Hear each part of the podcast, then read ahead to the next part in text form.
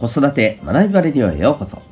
今日もお聴きいただきありがとうございます。親子キャリア教育コーチの前城秀人です。個性、コミュ力、行動力を育むコーチング教育で人生を切り開く力を伸ばす。そんな親子のサポートをしております。このチャンネルでは子育て奮闘中の皆さんへ子育て生活の学びを人生の充実感、望むキャリアの実現につなげるためのヒントを毎日お送りしております。今日は第635回でございます。お子さんの仕事へのマインド、それでいいの？というテーマでお送りしていきたいと思います。また、この放送では、本と挑戦のヒーロー、希望戦士ダクシオンのヒーローズラゴシンを応援しております。はい。今日の、えー、ではテーマの方なんですけども、今日はまあお子さんのですね、お仕事に対する、まあ、考え方、えー、について。でまたそれに関連してですね、えー、大人がどう関わるか、まあ、つまり、まあ、いわば最も分かりやすいあのキャリア教育というね、えー、部分の、まあ、一番分かりやすい職業とのこの、えー、つながりですね今のつながりっていうところを考える上でまあ、あの、ちょっとこういう視点を持つことが重要じゃないかなというお話でございます。で、今日はですね、えっ、ー、と、様々な、まあ、のニュースのシェアもですね、合わせてさせていただきながら、ちょっとまあ考えていく時間にしていけたらいいかなと思っております。でですね、まずあの、これは、えー、日本だけではなくてですね、えー、日米中韓の高校生にヒアリングした、まあ、あの調査があったらしくてですねこれあの国立青少年教育振興機構というところが調査をされてるんですけれども、えー、そこで出てきた、まあ、こう見えてきた意識ですねというところでまずですね、え仕事というものはやっぱり生活のためにえー、やるものである。まあ、もっと言ってしまえば、え、生きるための生活のための、まあ、お金を得るための手段、うん、としての捉え方が日本は非常に、えー、高いというふうな結果が出てます。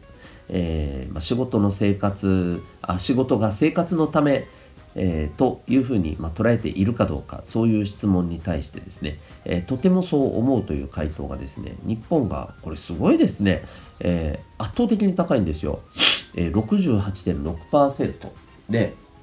例えばアメリカは16.3中国17.7韓国が32.4なんですねはいもう2倍から3倍のえー、違いだということで、まあ、日本のやっぱり高校生の子たちは、えー、仕事ってあくまで、えー、生活のためだという意識が非常に高いというところが、まあ、この、えところから見えますよね。でさらにですね、まあ、同じあのえっ、と同じこの調査の中の別の質問ではですね、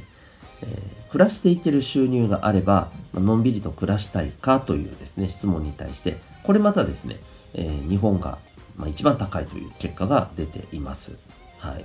うん。で、えー、まあ、この部分からもですね、そうですよね。なんか、まできる限りやりたくないなという 生活のために仕方なくやるという、まあ、感覚なんですよね。うん。で、えー、今度はまた、あの、えー、別の調査になるんですけれども、えー、こちらもですね、まあ、18歳から20代前半、20代後半も入るのかな、えー、の、まあ、いわゆるあの Z 世代と呼ばれる、世代の方々への調査らしいんですけど、まあ、実際にこう働いている中で、え残業時間に関する、えことを聞いた、まあ、あのアンケートのところでですね、え新しい職場を考えるときにやっぱり残業時間って相当ですね、気にされてるみたいなんですね。残業があるかどうかっていうのを、えー、とても気にする、あるいは、えー、気にするというのがですね、まあ、合わせて8割、えー、いらっしゃるというところなんですね。で、じゃあなんで気になるのかというと、えー、理由がですね、最も多いのが、えー、プライベートの時間が減る。うん、で、じゃあその自分のえー、残量がない分のこの時間ってどう使いたいですかっていうとですね、えー、趣味が圧倒的に高いんですね。例えば、えー、その時間をどう過ごすどう過ごすかっていうところで例えばですね、まあ、自分のあの成長のための時間とか、え、こういったものはですねもう圧倒的に低いんですね。趣味がちなみに1位で66%なんですけれどもスキルアップのための時間っていうのはですね4.6%っていうねもう本当にわずかな、えー、部分なんですね、うん。まあ、こういったところも含めてですね、えー、見えることってもうねイメージつきやすいですよね、えー、仕方なく生活のためにやるけれどもできるだけ少ないに越したことはない、えー、収入的に、まあ、安定さえしてしまえば、えー、やらないで済むもんなら全然やりたくない、うん、でその分、まあ、自分のプライベートの時間に当てたいいうところなんですね。でこれは一つの考え方として、まあ、ありだとは思うんですよ。で、えー、特に今のあのこの20代、まあ、10代の方って、えー、こう将来の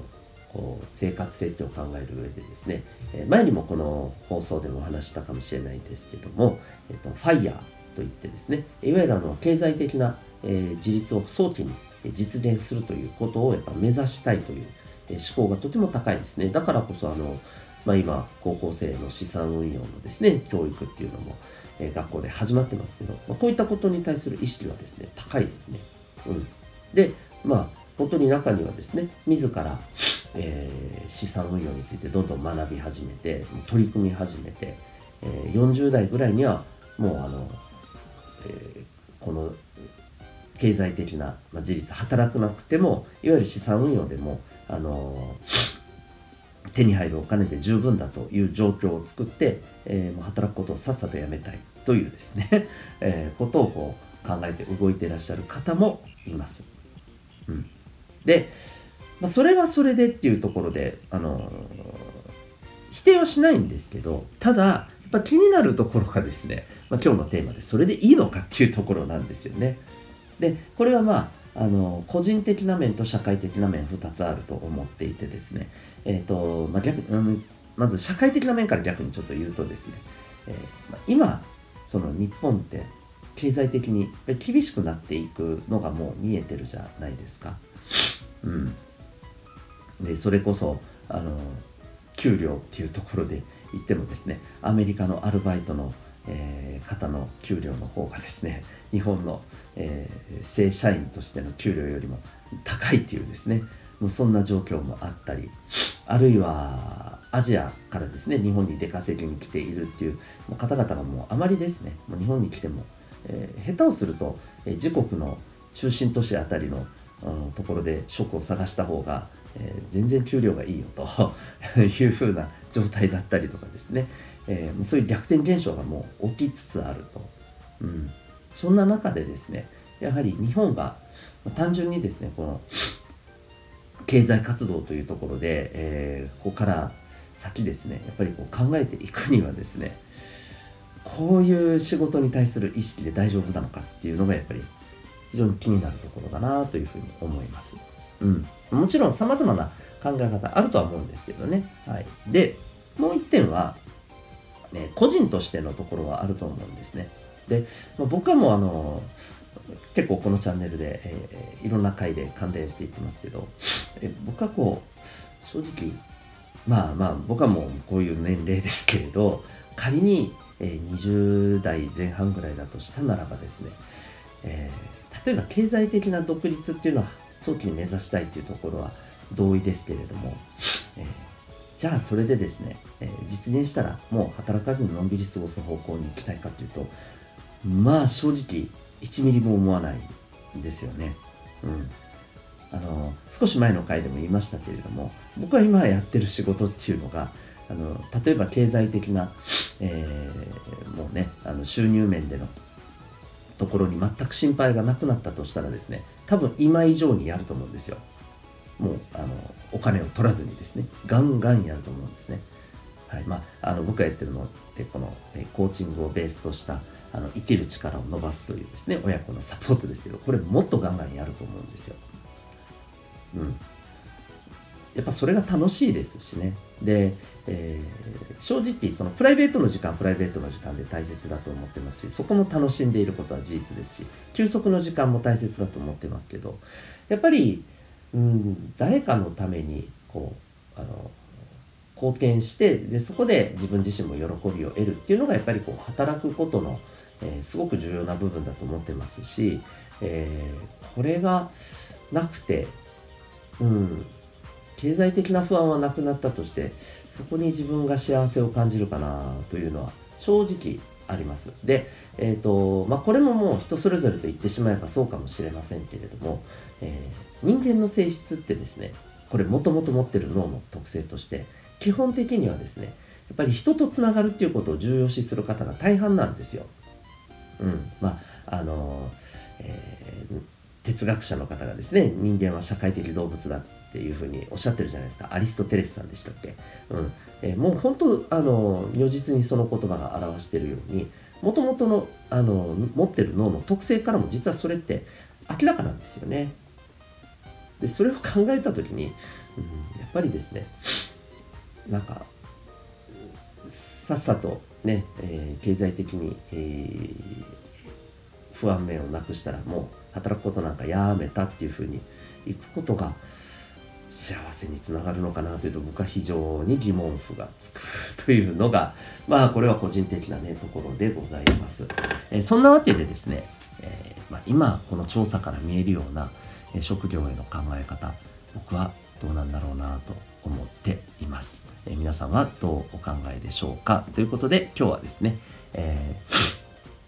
お子さんの仕事へのマインド、それでいいの？というテーマでお送りいたしました。最後にお知らせをさせてください。えー、まあ、今ですね、え生まれ持った脳の特性から人間の大半はですね、え人とつながることを重要視するというお話をさせていただきましたが、えそんな脳の特性なんてどうやってわかるんだという話なんですけどこれ実はですね科学的かつ簡単にですねわかる方法があります。それは指紋を分析するという方法です。はい、えー、驚かれる方も多いと思うんですがこれは占いではありません。え科学的な根拠によるアプローチでございます。え指紋でなぜ脳の特性がわかるのか、そして脳の特性をじゃあ知ってどうするのか、どう生かすのか、えこういったことをですね、えーお伝えするワークショップ、オンライン、え対面、ハイブリッドで、え実施しております。え定期的な開催もあの月に、え2回から3回しておりますけれども、それ以外もですね、え個人的にあのぜひ受けたいという方はですね、え個別での日時も相談した上での開催も、え喜んで受け付けております。興味がある方は概要欄にリンク貼ってますので、ご覧になってみてください。それでは最後までお聴きいただきありがとうございました。また次回の放送でお会いいたしましょう。学びようき一日を